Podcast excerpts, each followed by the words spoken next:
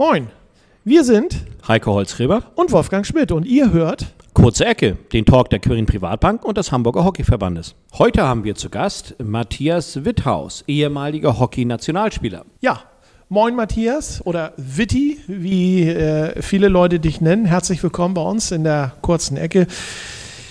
Du hast im Hockey so alles gewonnen, was man gewinnen kann. Zweimal Gold bei den Olympischen Spielen. Du bist Weltmeister gewesen, du bist Europameister gewesen, du hast viele internationale und nationale Titel gewonnen, dazu diverse Podiumsplatzierungen.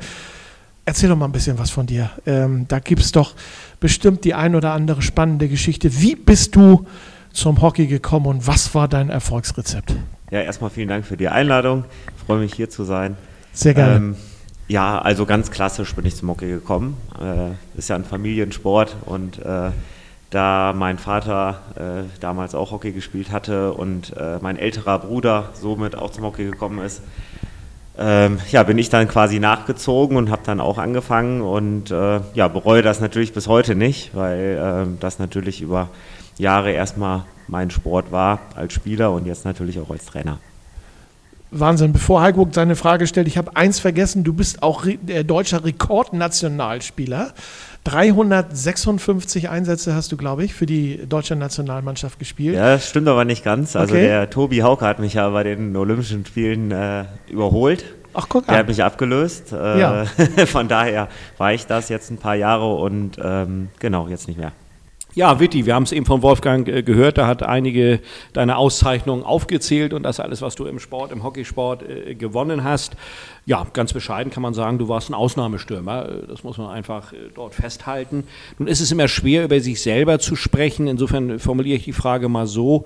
Wenn andere über deine Hockeykarriere sprechen, was hörst du am liebsten, wenn sie darüber sprechen, was dich ausgezeichnet hat?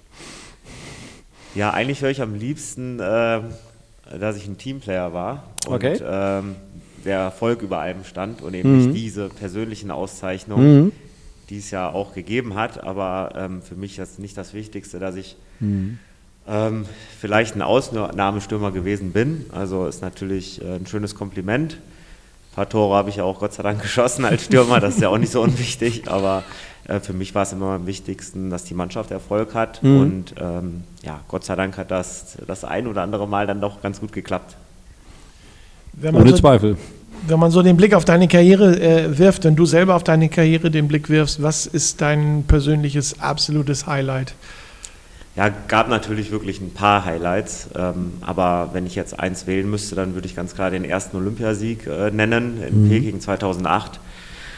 Ja, weil es einfach so war, dass wir mit dieser erfolgreichen äh, Mannschaft, die wir hatten, äh, alle Titel vorher gewonnen hatten, bis eben auf diesen Olympiasieg, der uns dann eben 2000 in Sydney und 2004 in Athen nicht gelungen ist. Ja. Und das wäre dann schon so ein bisschen unvollendet gewesen. Äh. Ja, wäre uns das nicht gelungen. Und ähm, ja, als wir das dann geschafft hatten, da ist einem wirklich auch ein Stein vom Herzen gefallen weil das wäre dann schon so ein bisschen unvollendet gewesen mit so einer goldenen Generation eben diesen wichtigsten Titel ähm, nicht, zu, nicht zu gewinnen und äh, das war mit Sicherheit der emotionalste Moment. Wenn du dich daran, an diesen emotionalen Moment erinnerst, äh, du stehst auf dem Treppchen, du äh, hörst die deutsche Nationalhymne, du weißt, du bist Olympiasieger. Was hast du da als erstes gedacht? die Gedanken kann man, glaube ich, gar nicht so jetzt äh, im Nachgang ähm, ausdrücken. Da müsste man sich jetzt nochmal so ein bisschen reindenken und reinfühlen in die Nummer. Aber ähm, ja, ich glaube, der Moment des Abpfiffes, das ist einfach das Entscheidende so okay. gewesen, das Emotionalste, dass man wusste, okay, das war es jetzt und ähm, ja, da kann man dann einfach nur noch glücklich sein über das Erreichte und äh, es gibt dann so eine innere Zufriedenheit, sag ich mal. Ja, Witti, äh, du hast uns eben eindrucksvoll äh, von deiner vollendeten aktiven sportlichen Karriere äh, berichtet. Ähm, jetzt bist du seit 2014 sportlicher Leiter beim Hamburger Polo Club und trainierst dort die ersten Herren in der Bundesliga. Ähm, wie ist es dazu gekommen? Wolltest du schon immer Trainer werden oder braucht es einen neuen Impuls, jetzt vom aktiven Spieler zum Trainer sich zu entwickeln?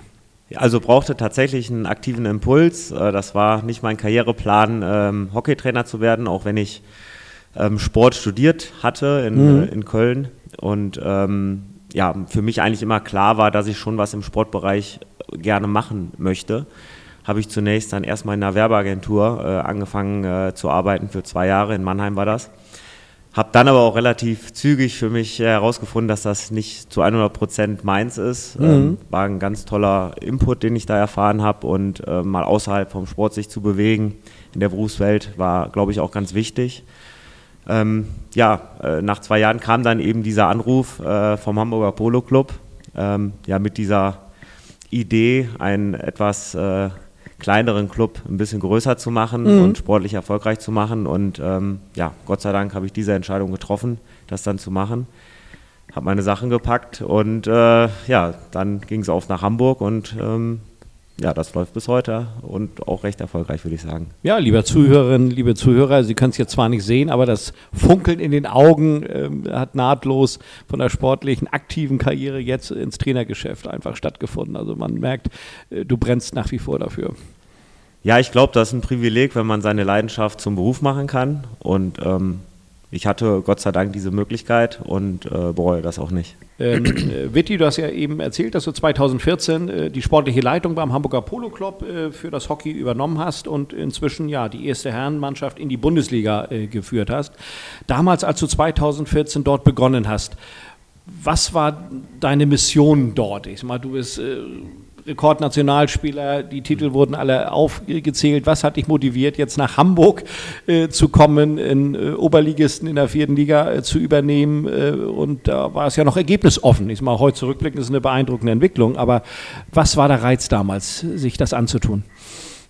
Ja, also ich fand es wirklich äh, sehr spannend, ähm, so einen Weg mitzugehen und mitzugestalten. Ja. Ja. Also es gab in, in diesem äh, Club wenig Strukturen, es war ziemlich semi-professionell, ähm, Jugendarbeit gab es natürlich, aber auch nicht mhm. besonders erfolgreich und ich fand es einfach wirklich sehr, sehr spannend, äh, diesen Weg mitzugestalten. Mhm. Ähm, die Idee war natürlich dahinter, die ersten Herren anzuschieben. Ja hochzubringen und gleichzeitig die Jugendarbeit in Gang zu setzen. Und das ist uns auch gelungen, aber wir sind da mit Sicherheit noch nicht am Ende des Weges. Und ähm, ja, da muss oder sollte in Zukunft noch ein bisschen mehr passieren, äh, dass wir zukünftig dann eben aus der äh, guten Jugendarbeit äh, Talente entwickeln, die es dann auch zu den Herren und Damen schaffen.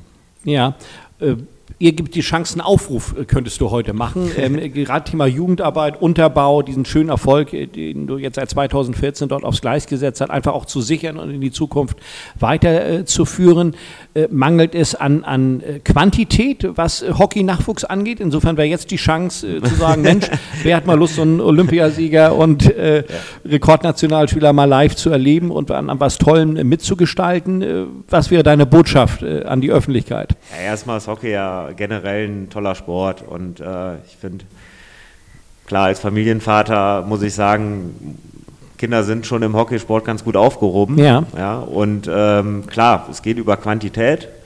Ähm, nur wenn die Masse in der Jugend da ist, äh, kann man, glaube ich, Talente entwickeln. Und äh, von daher können wir natürlich auch jede Menge Kids gebrauchen, die Hockey spielen. Und äh, ja, in Hamburg ist es, finde ich, sehr speziell, dass es so viele Vereine gibt. Also der mhm. Kampf um die Talente, um die ja. Jugendspieler, die gibt es natürlich auch hier in Hamburg. Und ähm, ja, wir äh, probieren natürlich mit unserem Konzept und äh, zu überzeugen und äh, ja, hoffen, dass möglichst viele äh, einen Schläger in die Hand nehmen und äh, zu unserem Training kommen, klar.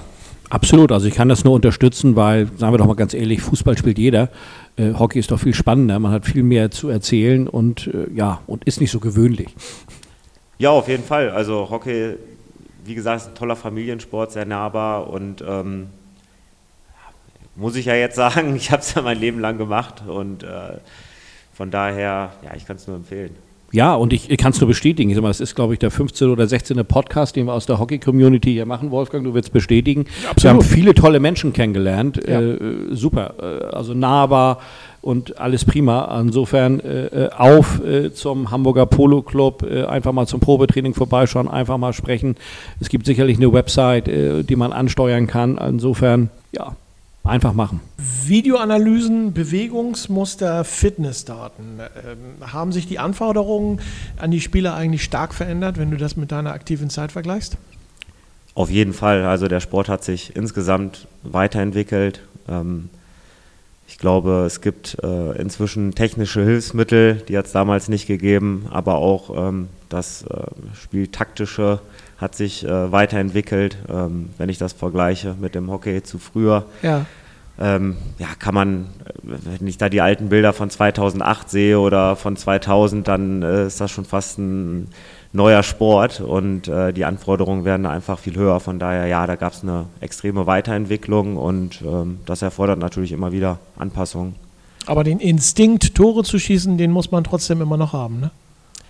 Ja, klar. Also ich finde, ähm, was letzten Endes bei so Top-Spielern auch heute noch den Unterschied ausmacht, das ist so eine gewisse Handlungsschnelligkeit und äh, eben vielleicht auch so ein Riecher, klar für einen Stürmer, das äh, kann man wahrscheinlich auch nicht unbedingt äh, lernen, sondern das, ein paar Sachen kriegt man einfach auch so mit. Ja. Und ähm, ja, ich glaube schon, dass äh, wenn ich das jetzt, wenn ich jetzt mal in den Fußballbereich gehe, dass so ein Messi auch so ein bisschen gesegnet ist mit seiner äh, Veranlagung und ähm, ja, einige kriegen es mit und das macht die Topspieler mit Sicherheit aus, ja.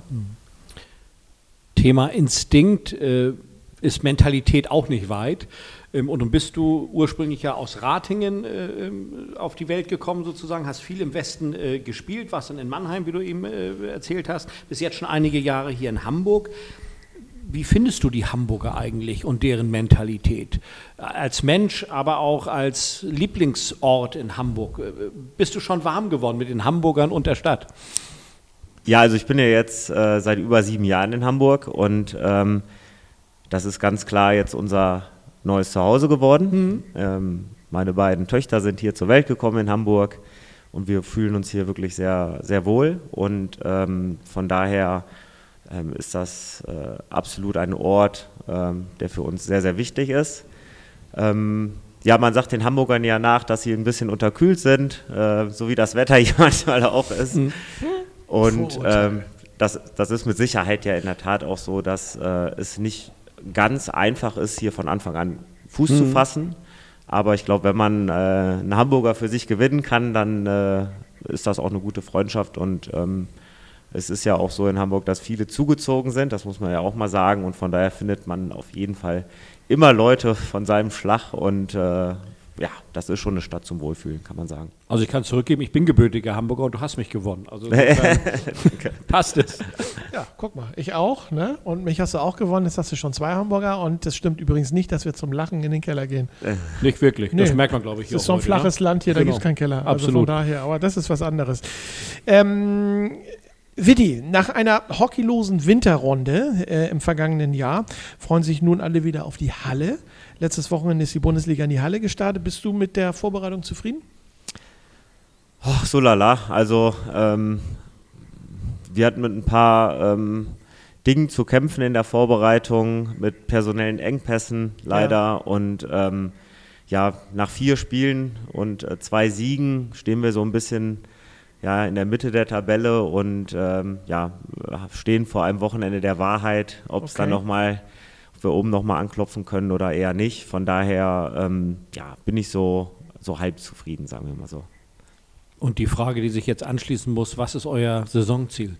mal, mal über das nächste Wochenende hinaus gedacht. Also mir war das schon klar, dass äh, das äh, in dieser Hallensaison wirklich schwierig wird mit dem Viertelfinale. Mhm.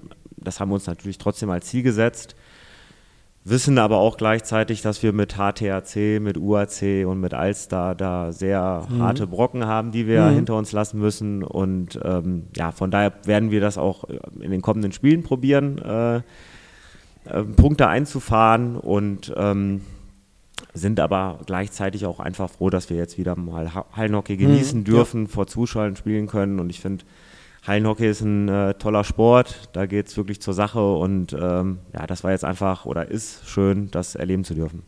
Absolut.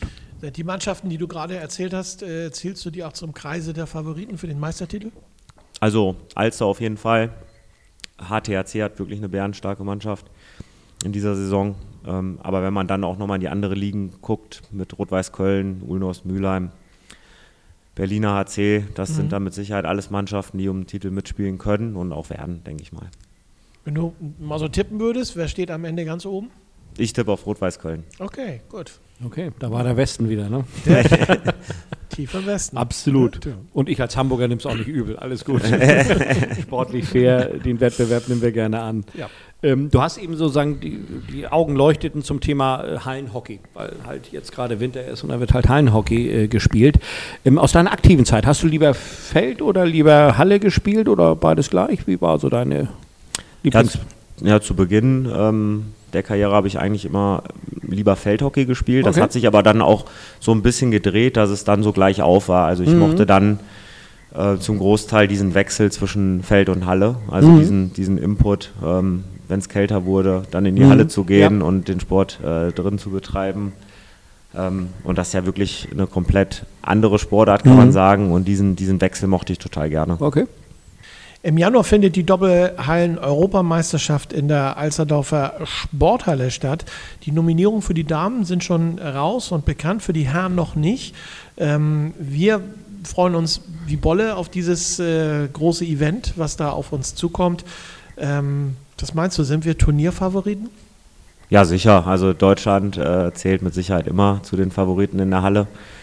Ähm, dadurch, dass äh, Hallenhockey wirklich äh, eine hohe Priorität hier in Deutschland genießt ähm, und Deutschland fantastische Hallenspieler hat, ähm, ist das automatisch so, aber es ist kein Selbstläufer. Also ja. äh, ich finde, das wurde mit den Jahren so, dass Deutschland sich immer mehr strecken musste, um äh, Titel zu holen und wurde ja auch dann zeitweise von Österreich so ein bisschen, weiß gar nicht, ob abgelöst das richtige Wort ist, aber ähm, ja, wurde ein bisschen überholt auch mal, hat ein, zwei Titel auch mal nicht geholt und ähm, das wird mit Sicherheit auch jetzt wieder ganz schwierig, diesen Titel zu holen, aber traue ich der deutschen Mannschaft absolut zu. Ist Österreich auch tatsächlich unser größter Konkurrent auf dem Weg, äh, die Titel zu holen, den Titel zu holen? Bei den Herren jetzt, ne? Mhm. Ja, also aus der Entfernung würde ich jetzt erstmal sagen, ja. Ich habe ja auch beispielsweise zwei Österreicher bei mir in der Mannschaft, ja. äh, die wirklich super in der Halle sind. Äh, dazu hat HTHC ja auch mehrere Österreicher, die alle fantastisches Hallenhockey spielen. Von daher würde ich die als den ärgsten Konkurrenten bezeichnen, ja. Wie siehst du das bei den Damen? Puh, da bin ich ein bisschen weiter weg, muss ich ganz ehrlich okay. sagen. Deswegen äh, weiß ich es nicht. Wir lassen uns überraschen. Ne? Absolut. ja. Und freuen uns darauf. Ja. Holland vielleicht, ja, hätte ich jetzt gesagt. Okay. Also die Niederlande, ja. Ja. Schauen wir mal, was am Ende dabei rauskommt. Wir werden auf alle Fälle darüber berichten und wir vor allen Dingen, wir werden es sehen und wir werden es genießen. Ne? Natürlich, absolut. Ja. Vorfreude ist die schönste Freude und mittendrin ist auch gut. Genau so ist es. Wir kommen zum Ende unserer heutigen kurzen Ecke.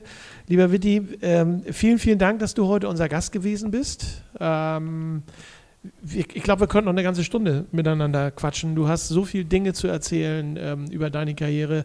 Wichtig ist auf alle Fälle erstmal, bleib gesund und ähm, wir würden uns freuen, wenn du alle deine Ziele, die du dir setzt, äh, erreichen könntest und kannst. Ne? Danke, sehr nett. Das Schönen hat sehr Dank. viel Spaß gemacht. Ja, Danke Spaß gemacht. Dankeschön. Danke auch. Das war die kurze Ecke, der Talk der Quirin Privatbank und des Hamburger Hockeyverbandes bei Habertown Radio. Wenn es euch gefallen hat, schaltet gerne das nächste Mal wieder ein und teilt eure Lieblingstalks.